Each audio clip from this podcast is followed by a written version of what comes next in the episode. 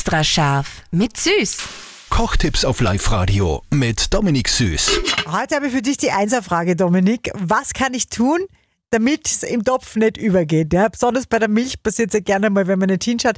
Was kann ich da machen? Also wenn du merkst, es geht über, von der Hitze nehmen natürlich, eine pusten, eine blasen und umrühren. Ganz schnell umrühren, dass du eine kalte Luft reinrührst, dann kühlt es ihm ab und dann geht es nicht mehr über und immer eine pusten, dass du den Schaum wieder runterbläst. Immer gut. Und ich habe sogar noch einen extra Trick.